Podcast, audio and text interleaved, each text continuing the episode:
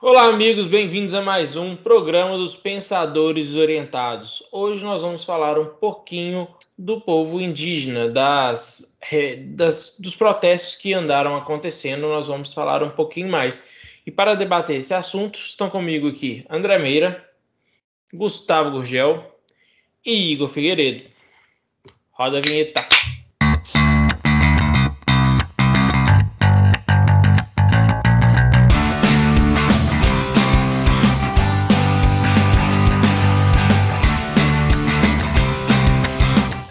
Indígenas, representados por pelo menos 25 povos ordinários de diversas regiões do país, protestaram no dia 16 de 6 de 2020 contra o projeto de lei 490 de 2007. O projeto de lei de 490 de 2007 prevê, entre outras medidas, a criação de um marco temporal para delimitar o que são terras tradicionalmente ocupadas pelos indígenas. Eu vou chamar o Gustavo para poder explicar um pouquinho mais para a gente do projeto de lei e poder abrir o nosso bate-papo. Olá, pessoal. Ricardo, André, Igor, pessoal que nos assiste. Ricardo, se você me permite, eu vou trazer primeiro aqui o resultado parcial da enquete que a gente colocou nas nossas redes sociais sobre esse tema. Né? Permito tudo, é... meu caro. Você está permitindo fazer lá, tudo nesse vamos programa? Lá, então. Perguntamos para o pessoal que nos segue se eles sabem o que diz o PL 490, o polêmico PL 490. 75% de quem respondeu disse que não, 25% que sim. Perguntamos qual o órgão responsável pela demarcação de terras indígenas no Brasil. 67% disseram que conhecem o órgão, 33% não. Você entende o que significa as demarcações de terras indígenas no país? Metade diz que sim, metade que não. E perguntamos, por fim, quais são as leis que protegem os indígenas e as demarcações no país. 22% disseram que conhecem essas leis, 78% disseram que não. Então, senhores, o PL 490, como o Ricardo acabou de dizer, ele começou a tramitar em 2007. O projeto de lei é de 2007, né? Portanto, tem 14 anos que ele vai e volta, vai e volta. 2019, por exemplo, ele parou porque não avançou na Comissão de Direitos Humanos. 2018 teve uma nova tentativa na CCJ, foi arquivado. E a discussão foi retomada agora na CCJ, presidida por Bia Kisses, do PSL. 40 votos aprovaram o texto base, 21 contra. Agora o projeto vai para plenário. Senhores, a, a, polêmica principal é essa que exatamente o, o, Ricardo acabou de comentar, que é exatamente a demarcação de um marco, a, o estabelecimento de um marco temporal para aquilo que são as terras indígenas, né? Na eminência de perderem o seu direito natural histórico de posse de terras, as comunidades indígenas protestaram Brasil afora, inclusive no Distrito Federal, que teve uma repressão violenta da polícia, né? Teve bombas de gás da polícia e flechadas dos indígenas, né? Uma flecha, inclusive, atingiu o pé de um policial, né? Bloqueios em cidades inteiras aconteceram em Brasil afora em função dessa regra. Não sei se vocês sabem, mas em torno de 13% do território brasileiro né? inclusive aqui é o foco de muita crítica aos favoráveis, para os favoráveis dessa lei, é, 13% do território já é demarcado, já é de posse indígena, né? Aqueles que defendem o PL 490 dizem que isso é um entrave a um desenvolvimento, né? Aí eu pergunto para vocês, desenvolvimento. A gente precisa definir o que é desenvolvimento e por que, que os indígenas travam isso em função deles terem posse sobre 13% do território, né? É, os pontos delicados é o marco temporal, que o Ricardo acabou de falar, né? É, é, e o grande problema desse marco temporal é que ele acaba é, legitimando a expropriação de terras que aconteceram daquele momento, daquela data de corte para trás. A, a, norma, o texto da norma dizia, por exemplo, que o, vamos estabelecer um marco temporal, que terras indígenas já ocupadas até 5 de outubro de 88, que é a data da promulgação da Constituição da República Federativa do Brasil, até aquele momento, as terras são indígenas e ninguém põe a mão. Tá, mas e as expropriações que aconteceram antes? A grilagem de terra que aconteceu antes? Mas nós vamos entrar nesses detalhes aí. Segunda polêmica, proíbe a expansão de áreas que já são demarcadas, né? Terceira grande polêmica, a flexibilização do, do contato das pessoas com as comunidades isoladas. Estima-se que no Brasil são 114 aldeias de comunidades indígenas isoladas que não têm contato com a sociedade que a gente conhece, portanto, são muito sensíveis, muito vulneráveis, e, por último, que permite a atividade econômica em terras indígenas, né? Ou seja, o que hoje é ilegal. Interesses econômicos, interesses políticos têm a rodo aí. E eu acho que é isso que a gente tem que discutir hoje. Eu não sei se vocês é, é, viram que, inclusive, o nosso ministro de Meio Ambiente, que ocupou o lugar de Ricardo Salles, chamado Joaquim Leite, vocês sabiam que a família dele briga desde pelo menos os anos 80 é, para recuperar parte da reserva indígena do Jaraguá, em São Paulo?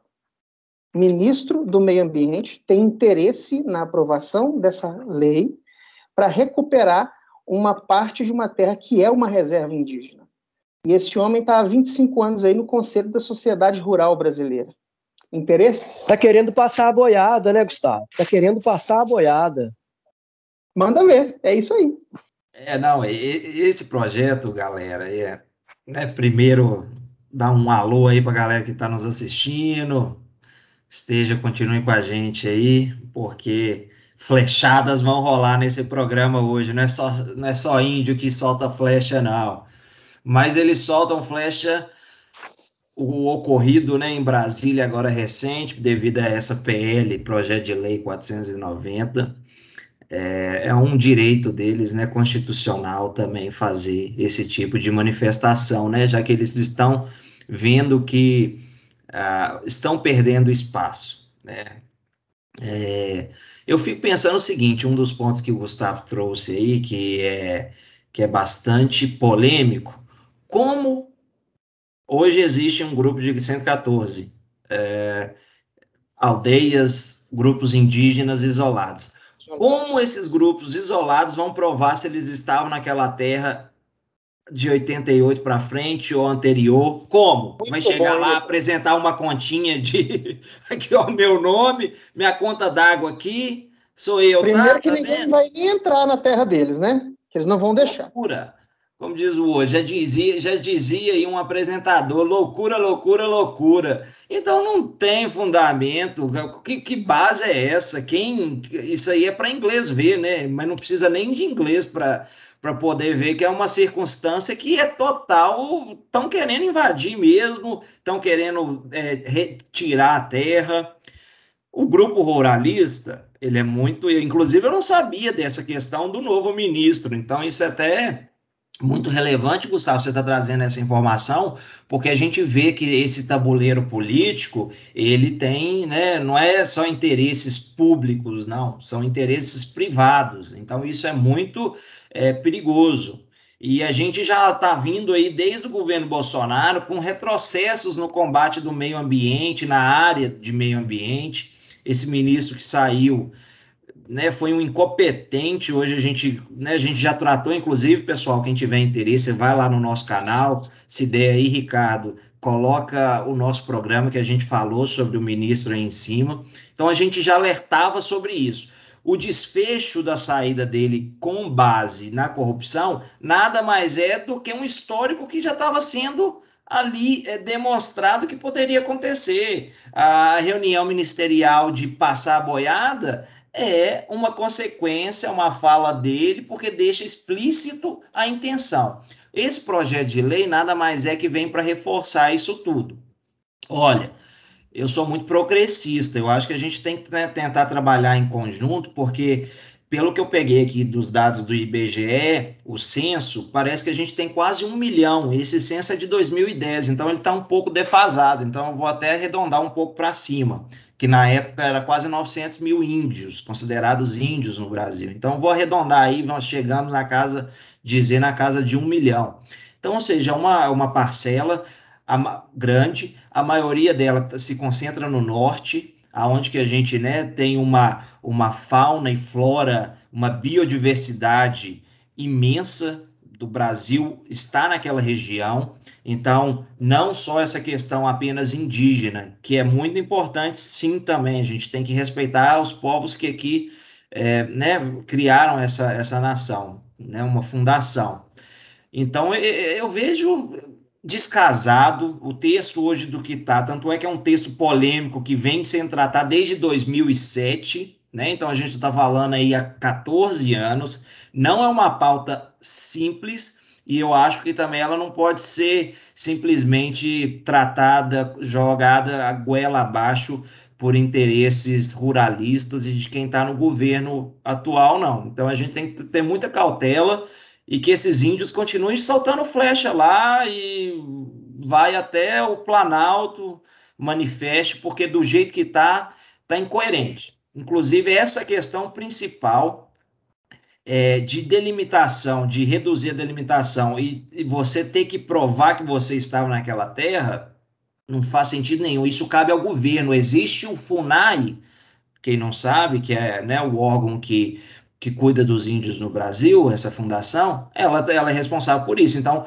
existe hoje já um mapeamento. Tem que ser tratado, se tiver que flexibilizar alguma coisa, eu imagino que tem que ser tratado com os dados do mapeamento que hoje já existe da FUNAI. E assim a gente começa daí, e não fazendo, atropelando o processo, é, exigindo do índio que comprove que ele ali habita há, há bastante tempo, desde a Constituição de 88.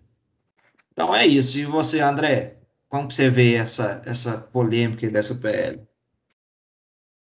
Bom, complicado, né, cara? A gente, toda vez que a gente vai falar de alguns temas como esse, que são temas polêmicos, temas sensíveis, a gente tem que tomar um pouco de cuidado com o que, que fala, como que fala.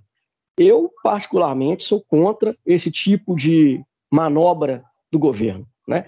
está mexendo em uma comunidade que é derivada de um povo que sofreu desde 1500, desde a colonização, e que vem sofrendo, vem perdendo espaço, vem sendo acuada, vem ficando é, muitas vezes à margem da sociedade. A gente estava até aqui antes da gravação comentando sobre algumas peculiaridades né, de coisas que acontecem em localidades com indígenas, é, que há é, brigas de indígenas com outras pessoas, invasão de indígenas, muitas vezes por uma reação deles. É, alguns indígenas já não são mais indígenas para algumas pessoas, algumas pessoas não consideram, né? Que não são mais tradicionalmente como indígenas. É complicado, são coisas que muitas vezes são difíceis de definir. Bom, quando a gente fala, por exemplo, da questão da delimitação de terra, a gente pegar o artigo 231 da Constituição, está tá lá explícito são reconhecidos aos índios sua organização social, costumes, línguas, crenças e tradições e os direitos originários sobre terras que tradicionalmente ocupam. Vou repetir: direitos originários sobre as terras que tradicionalmente ocupam. E o Igor já falou muito bem sobre a FUNAI. Competindo a União demarcá-las, competindo a União, não é isso, Igor? Você falou isso também. Demarcá-las, proteger e fazer respeitar todos os seus bens. Então o índio não tem que fazer nada. É a união, e isso está estabelecido na Constituição Federal, ok?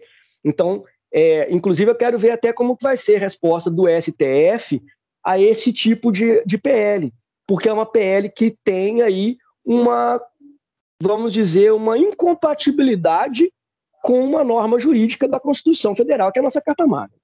Tá? É, o parágrafo 2 fala: as terras tradicionalmente ocupadas pelos índios destinam-se à sua posse permanente, cabendo-lhes o uso fruto exclusivo das riquezas dos solos, dos rios e dos lagos neles existentes. Então, quando a gente está falando de mudar a delimitação de terras indígenas, a gente está mexendo na Constituição Federal. A gente está desrespeitando a Constituição Federal e, na minha visão, desrespeitando aquelas pessoas que hoje estão em uma margem social, muitos deles em margem social, porque o chamado progresso os colocou lá. Progresso, ele pode ser sustentável. O progresso, ele não tem que ser é, baseado em desmatamento, em, em afins. A gente pode sim ter uma coexistência. E a nossa bancada ruralista é criminosa. A minha opinião é essa. cara, não tem que mexer na marcação de terra indígena. Outra coisa, vocês já falaram, é, contatos com indígenas que são populações isoladas. É, Gustavo falou, por exemplo, sobre a questão de doenças, como que poderia ser é, um contato maior, porque a lei tende a facilitar esse contato. Primeiro, eles querem esse contato, porque se eles não querem, por que, que a gente vai obrigar? Como diria a minha mãe, acho que é a mãe de todo mundo, né? Quando um não quer, dois não brigam. Então, quando um não quer, não precisa de dois ter contato também, não. Né? Então, eles querem esse contato, que eu acho que se eles quisessem, já teriam expandido. Né? É, sou totalmente contra. A gente, por exemplo, agora está num momento de pandemia, né? uma pandemia mundial. Como que isso, por exemplo, poderia afetar essas comunidades? Talvez seja até do interesse do governo que afete, né? que aí já dizima todo mundo e acaba de vez com a história.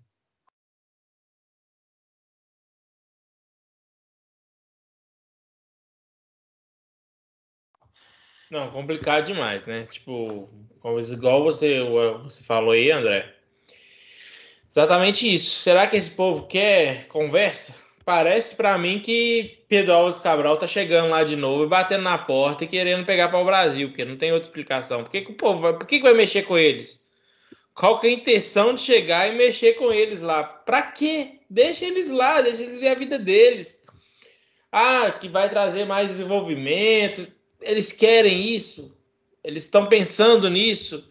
Ah, você está privando eles de ter o que você tem.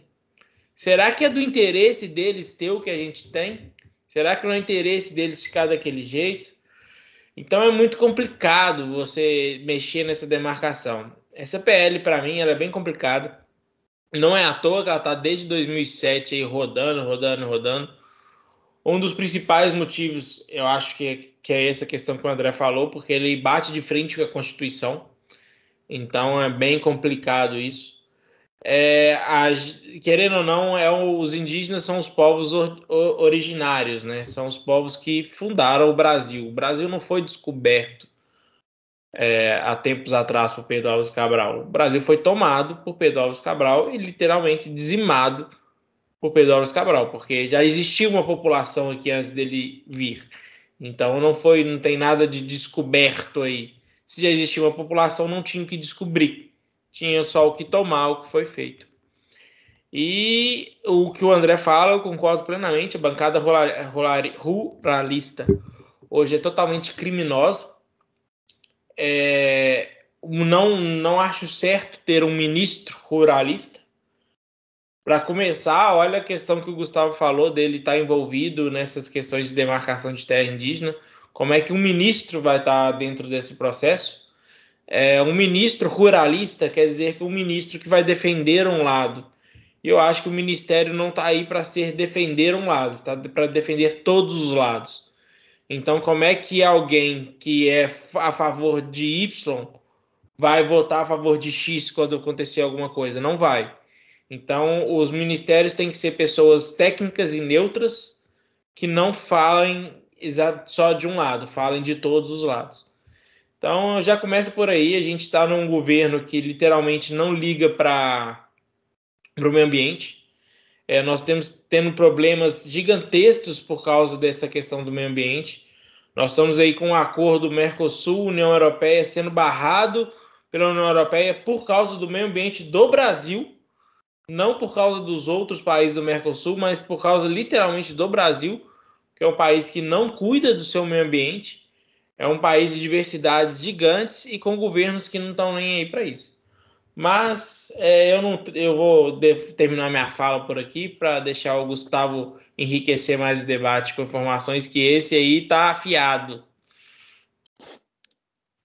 Ô, Ricardo, no mínimo esse novo ministro do, do Meio Ambiente deveria se declarar suspeito, né? O histórico do cara é, coloca ele em claro é, é nível de interesse com a causa demarcação de terras, né? Agora, eu acho que é uma situação, senhores, que precisa ser discutida. Eu acho que quando a gente está diante de uma polêmica, onde interesses muito distintos estão em conflito, é preciso sentar para discutir. Porque se não houver discussão, fatalmente o lado mais forte vai impor a sua posição. E é o que a gente tem visto acontecer com relação a terras no Brasil, né? A grilagem está aí para nos ensinar isso, né?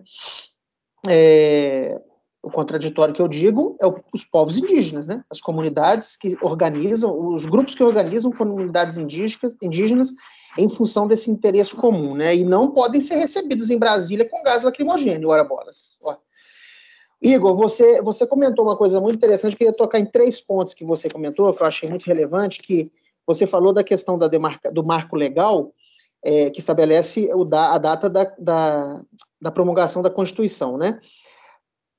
que como é que essas pessoas vão ter documentos que comprovam isso, sendo que eles são os povos originários do território brasileiro.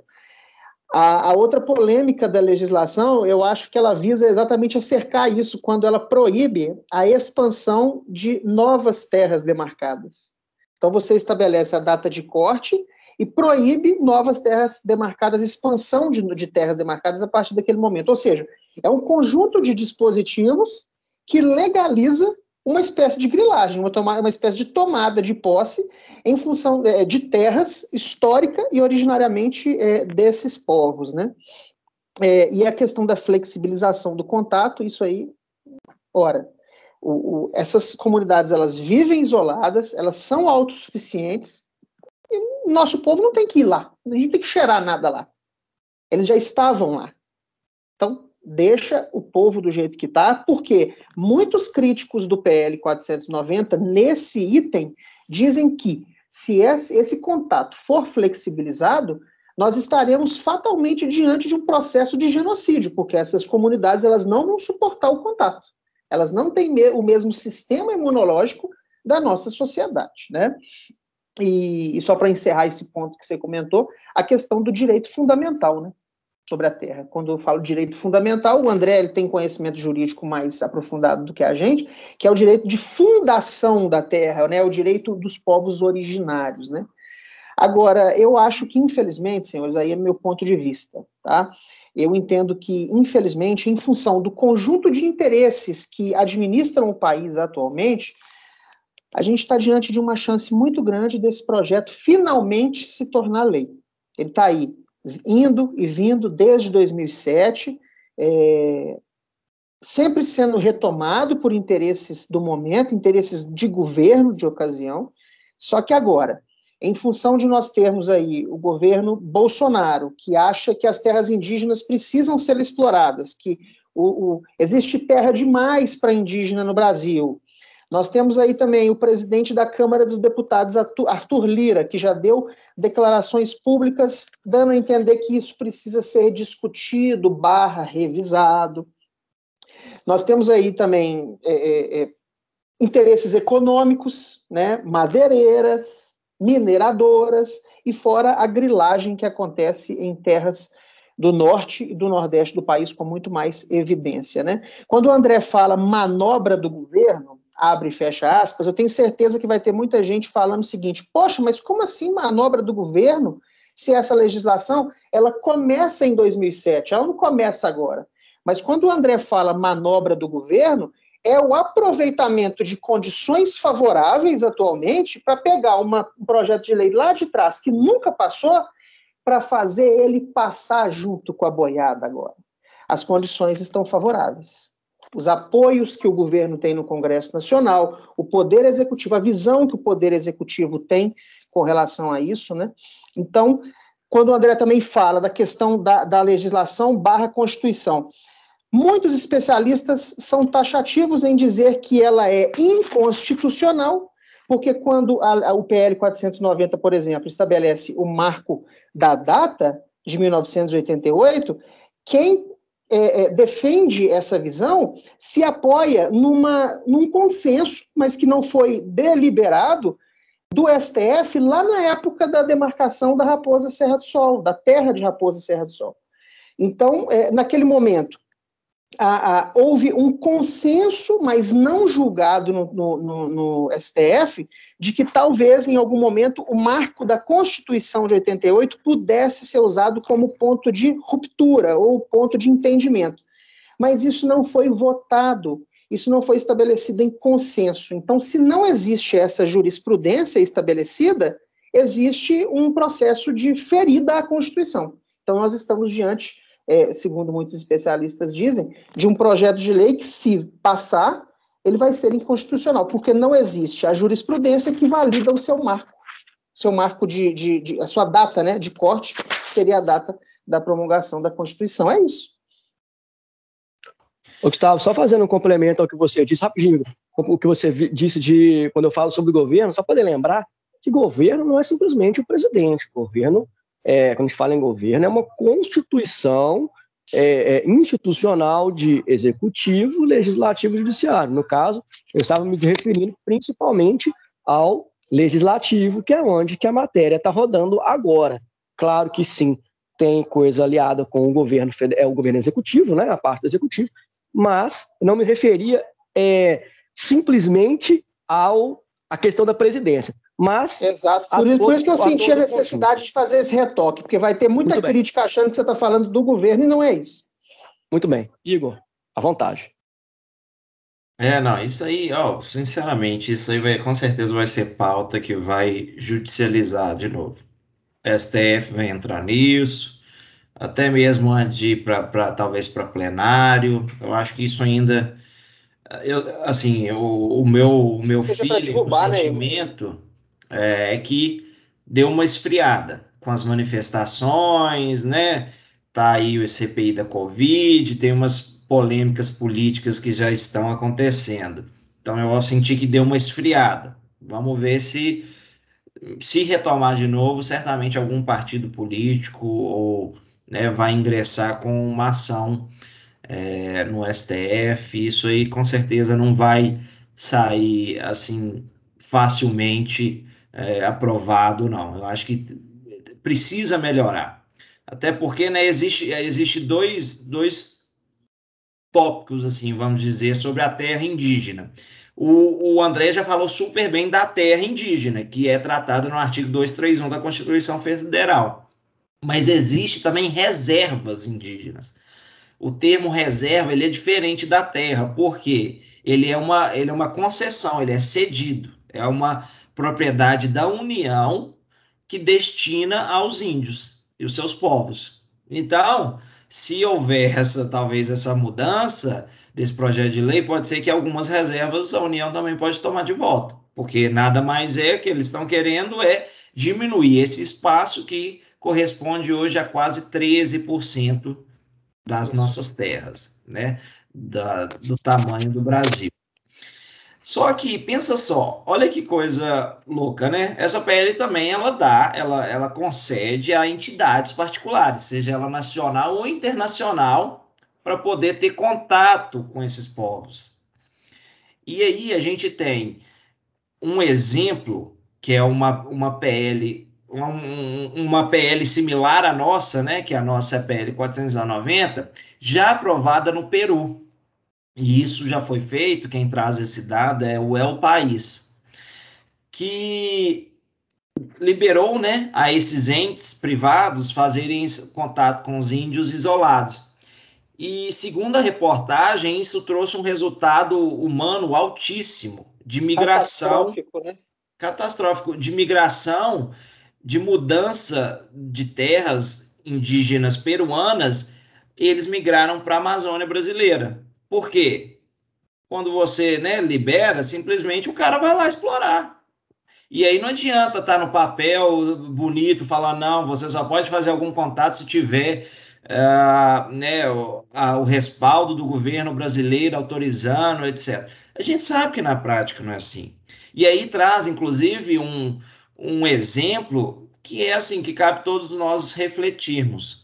Ele traz o exemplo da Eletrobras, com a usina hidrelétrica de Belo Monte, lá no norte, no Pará, que tem uma extensão gigantesca. Imagina se a gente já tivesse uma lei desta aprovada com um Belo Monte em construção.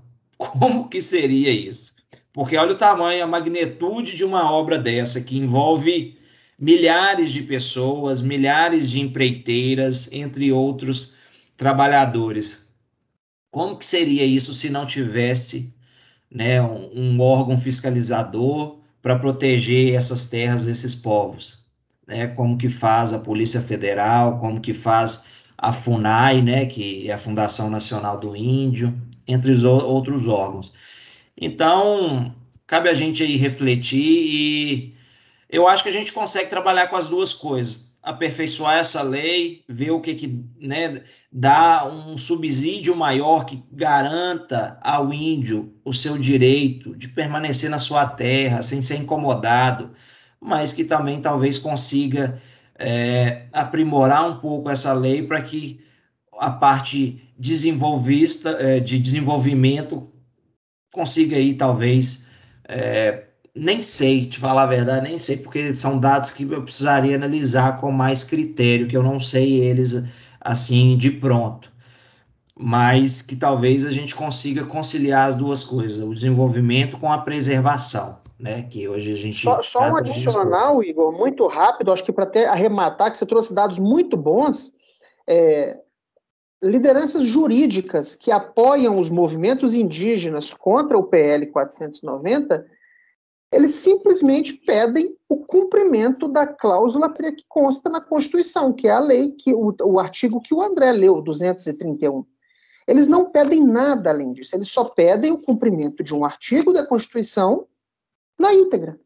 E não que seja flexibilizado em prol de interesses econômicos, empresariais, que muitas vezes a gente nem consegue enxergar, né? Porque são tão distantes de nós e a imprensa muitas vezes não mostra. Então, é simplesmente cumprir a Constituição. Isso aí.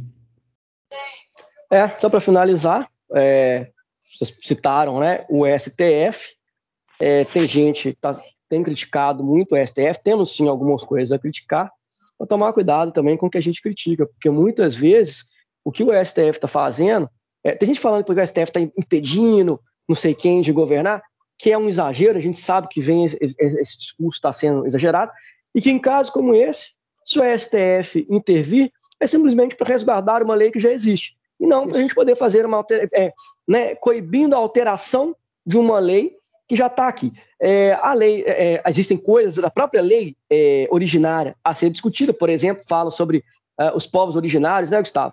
É, quem são os povos originários? Aliás, nós sabemos quem são os povos originários, mas as terras é difícil de demarcação, porque isso aqui era tudo deles. Mas isso é, bom, enfim, a questão de falar tudo deles é um complexo, exagero, né? mas é, é, um exagero. É, só para poder finalizar, uh, o Igor fala, por exemplo, em desenvolvimento, né?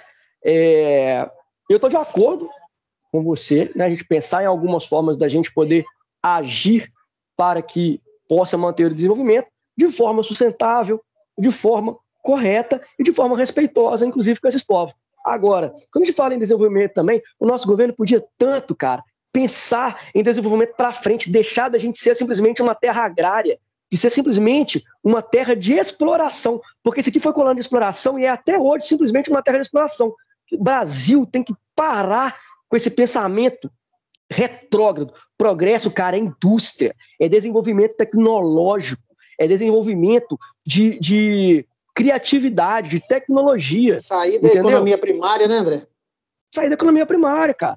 A China está lá desenvolvendo. A China já deixou de ser simplesmente uma te a, a fábrica do mundo para ser um polo de inovação. E o Brasil tem gente que é competente para poder começar a entrar com força na inovação. O governo tem que investir em inovação, em indústria.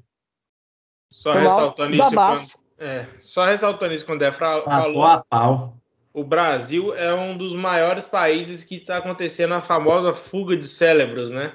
As pessoas isso é inteligentes é estão saindo daqui indo para outros países porque aqui não são valorizadas. Então a gente pode até tratar disso num próximo programa. Caso você queira saber um pouquinho mais de fuga de cérebros do Brasil, comenta embaixo, fala com a gente que a gente vai pode estar falando desse assunto. Caso vocês tenham gostado do vídeo, por favor, curta. Caso você tenha gostado, também compartilhe com seus amigos para que mais pessoas possam gostar e se inscreva no nosso canal. Muito obrigado a todos e nos vemos na semana que vem. Valeu! Obrigado, pessoal. Até mais.